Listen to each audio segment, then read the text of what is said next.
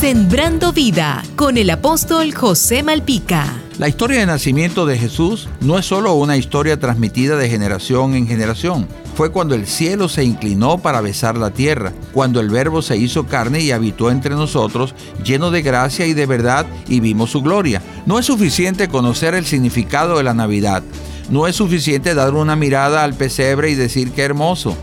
La verdad es que aun si Cristo naciese mil veces en Belén de Judea, pero si no naciese en nosotros, no veremos su amor y misericordia por generaciones, porque el Jesús que nació en el mundo debe nacer en nuestros corazones. La emoción navideña, la ostentación y el consumismo desenfrenado que caracteriza nuestras navidades, sin el Cristo vivo, es un camino dorado que conduce a las tinieblas y ese es el aspecto negativo que tuerce el sentido original de la Navidad.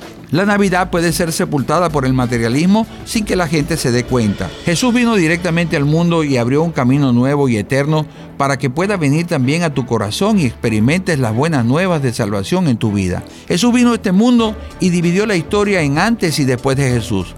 Tu vida también puede ser dividida en antes y después de Jesús. Y recuerda, el Cristo que nació en el mundo quiere nacer en tu corazón. Jesús te dice, no te dejaré ni te desampararé.